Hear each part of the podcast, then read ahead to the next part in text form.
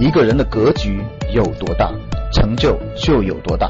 大家好，我是你们的班主任陈瑞，欢迎收听本期节目。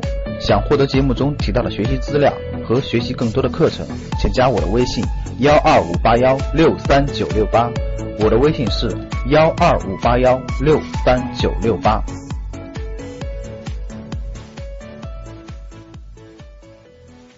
只在任何地方，只要你不懒，各位听好了啊，在任何地方，不管你是一线城市、二线城市、三线城市、四线城市还是六线城市，只要你足够勤奋，你不懒，买车买房根本不是难事儿。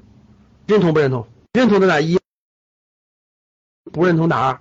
啊，一线城市特殊啊，除了一线城市以外，在全中国的从二线城市一直往后。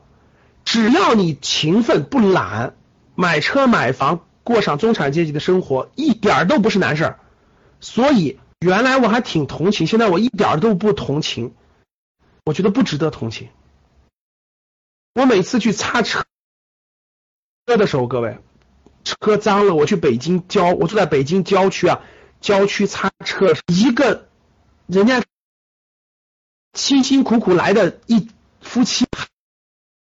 孩子上初，两口子擦那车，一个车二十五，SUV 三十到三十五，我随便一问，一天七八十辆车，随便每天都是七八十辆，根本就不，你只要愿意，你只要愿意开那个店，那个店的租金所有的成本两万来块钱，人家那住在那店店前面是洗车店，后面就是住。一天六七八十辆，少也在五六十辆，一辆车二十五到三十五之间，你们算算人家一年赚多少钱？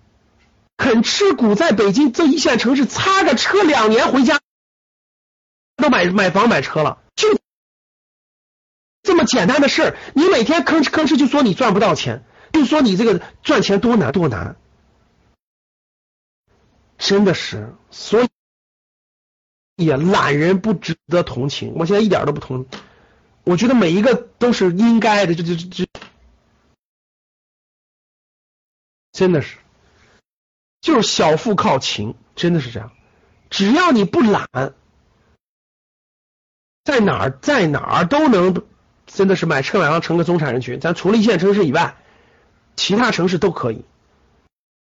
所以你懒谁都不，所以你看到你家亲戚朋友里头买不了车买不了。房子在小地方啊，我说的是除了一线城市，真的不不值得同情，其实就是懒，就是懒。你看那边擦车的，觉得哎呀，擦车的低人一等，不仅懒，还虚荣心特。你发现没发现？虚荣心极强。我是我是扫大街的，我是环保部门的铁饭碗，我有编制，我怎么能去擦车呢？我是有编制的清洁工。我研究生毕因为，我要去有编制，我怎么能去擦车呢？你说这研究生脑子是不是出问题啊？就为了那个编制，多少人就就就这样的，我能去擦车吗？你们发现没有？越小地方的这个面子越值钱，发现了吗？越是小地方的那个人。他越看不起这些辛辛苦苦靠劳动生活的，他越觉得自己那身份高贵的不行行，当的那个铁饭碗的，在我的眼中，你们真比不上在城市踏踏实实吃苦擦车的，真是这样的。我靠我自己的情，我在打拼，我回家买车买房去，我觉得值得尊敬，这就是这样的。活的就是那个面子，活的好像就是高人一等，自己解决自己懒的问题去啊！所以格局的学费继续涨，明年必须，我愿意找不懒的人，我愿意跟不懒的人交流，我不愿意教给一个懒的人如何变得不懒，因为这个很难很难，我愿意教给一个勤奋的人如何变得更优秀，因为他已经。一个勤奋的人，一个勤奋努力已经那啥的人，就是教成功的人更成功才是正道，而不是教一个懒的人变得不懒。这深刻体会到了。